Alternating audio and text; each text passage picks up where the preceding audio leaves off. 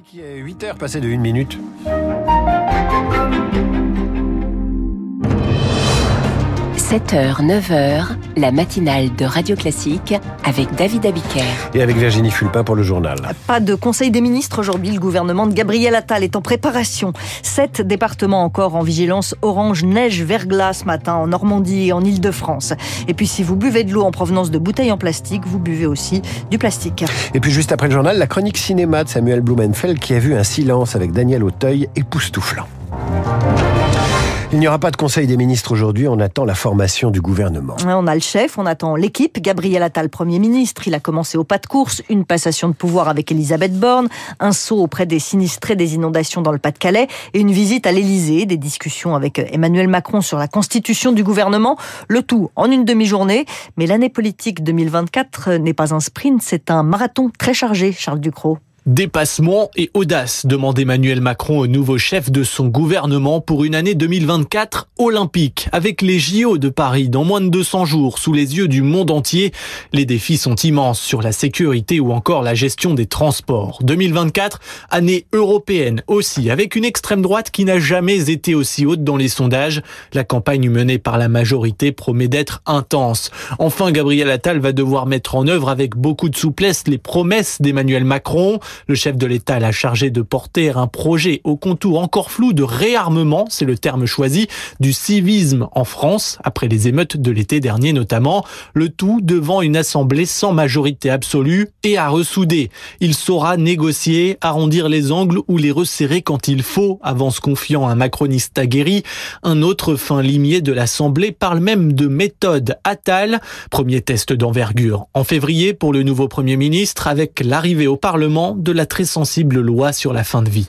Gabriel Attal a donc quitté le ministère de l'Éducation nationale après y avoir passé cinq petits mois, mais il emmène la cause de l'école avec lui à Matignon, c'est ce qu'il a dit lors de la passation de pouvoir. Sept départements en vigilance orange, neige et verglas matin. La Manche, le Calvados, l'Orne, l'Eure, l'Eure-et-Loire, les Yvelines et l'Essonne.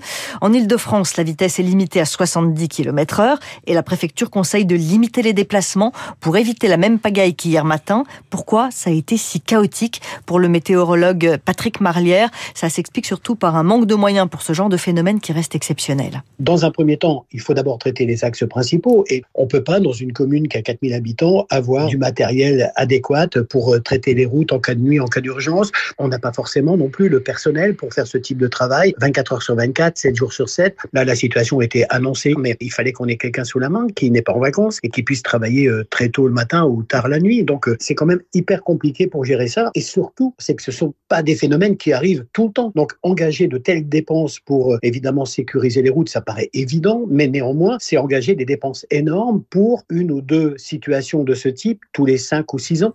Patrick Marlière avec euh, Julie Drouin. Dans Lyon, aujourd'hui, euh, les écoles restent fermées, les transports scolaires sont suspendus, comme dans le Calvados, l'Orne, la Manche, l'Eure, l'Eure-et-Loire, pour euh, ces transports de scolaires suspendus.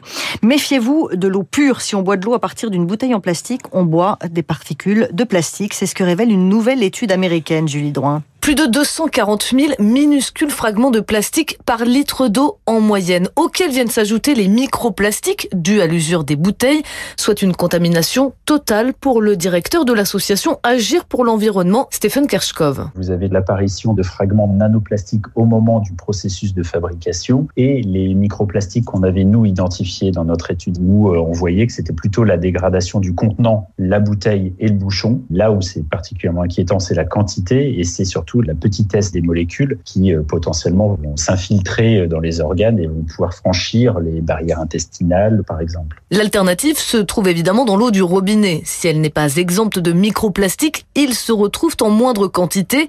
Restent les autres polluants. Pour le chimiste André Sicolella, il est urgent de relever les normes actuelles. Pour les pesticides, la norme, ça correspond au seuil de détection analytique des années 60-70. Aujourd'hui, ça n'a plus de sens. La norme doit reposer sur la science d'aujourd'hui, non pas sur la science d'il y a 50 ans. Il y a une urgence à redéfinir les critères de potabilité. Selon une étude de l'Agence nationale de l'environnement, les réseaux d'eau potable de dizaines de villes en France présentent des traces de solvants ou de pesticides. Vive l'eau du robinet.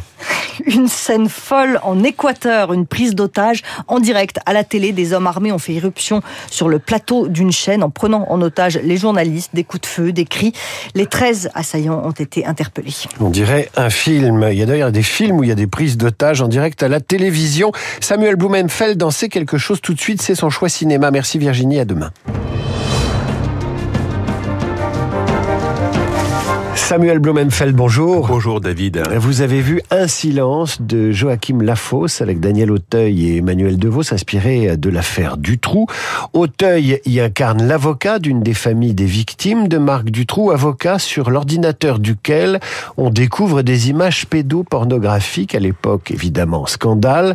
Dites-nous en plus sur l'intrigue de ce film. Ah, écoutez, alors il y a un élément important dans ce fait divers, hein, je veux dire, euh, David, c'est que, bien évidemment, vous aviez l'avocat des parents, les parents des deux victimes de, de Marc Dutroux, qui avait sur, sur le disque audio de son ordinateur euh, toute une collection d'images pédopornographiques, mais avant de, de se retrouver devant les juges, il avait été poignardé à huit reprises par son fils. Donc, ce qui se passe, c'est que ce fait divers déjà scabreux, cette image de la Belgique qui tournait en rond dans ces scandales euh, pédophiles, en fait, s'accompagnait en fait d'un autre fait divers qui plongeait véritablement dans des racines mythiques, qui en fait ce sont les Atrides.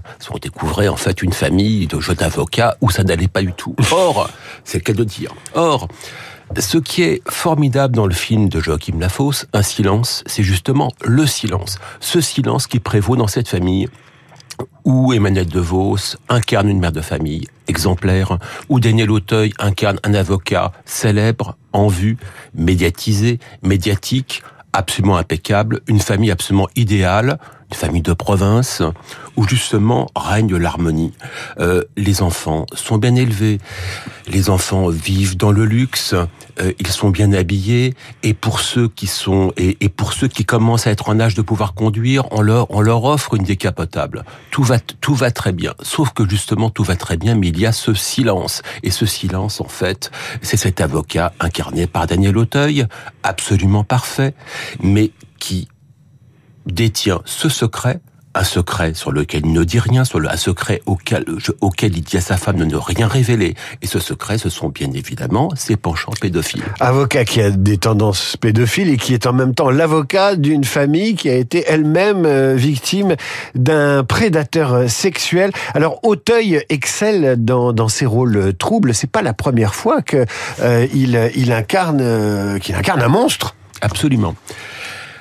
Ce film n'est possible en fait véritablement qu'avec Daniel Auteuil. Daniel Auteuil est ce comédien en fait qui, depuis l'adversaire de Nicole Garcia où l'incarnait euh, Jean-Claude Roman, depuis Caché de Michael Haneke où il incarnait en fait un autre citoyen exemplaire mais qui décelait un secret inavouable sur le FLN et la guerre d'Algérie, Daniel Auteuil est cet individu parfait, transparent, mais qui en fait révèle en permanence des penchants criminels. Comment peut-on être un des, des, acteurs les plus sympathiques du cinéma français et incarner de tels rôles mmh. Ça relève du, du, génie. Alors ce film, on va le voir avec qui, Samuel? Eh bien, je dirais que ce film-là, on va le voir en priorité pour Daniel Auteuil, et donc on va le voir avec un étudiant en art dramatique qui va comprendre qu'un grand acteur, en l'occurrence Daniel Auteuil, est celui qui construit son histoire à l'intérieur des films des autres. Eh bien, on ira voir Un silence de Joachim de la Fosse, le choix cinéma de Samuel Blumenfeld. Merci Samuel, à la semaine prochaine. prochaine à l'éditorial de Guillaume Tabar.